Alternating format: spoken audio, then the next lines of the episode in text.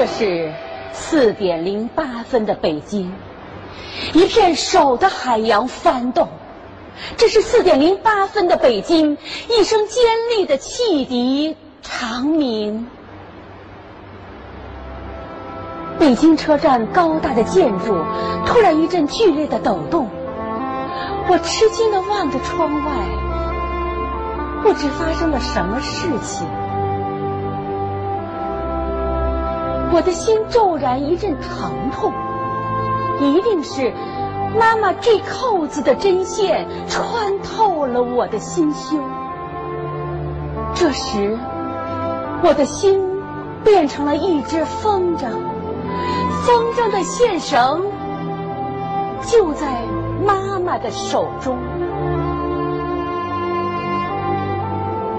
线绳绷得太紧了，就要扯断了。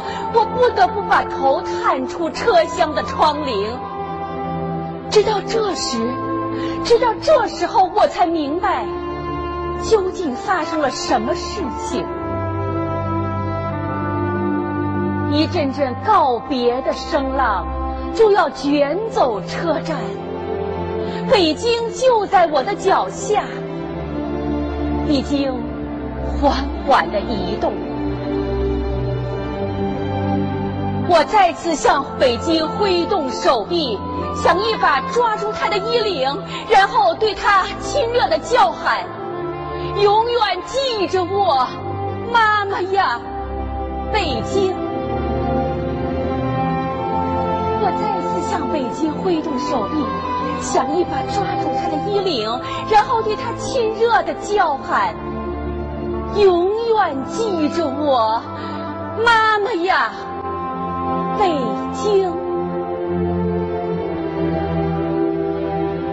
突然抓住了什么东西，管他是谁的手，不能松，因为这是我的北京，是我最后的北京。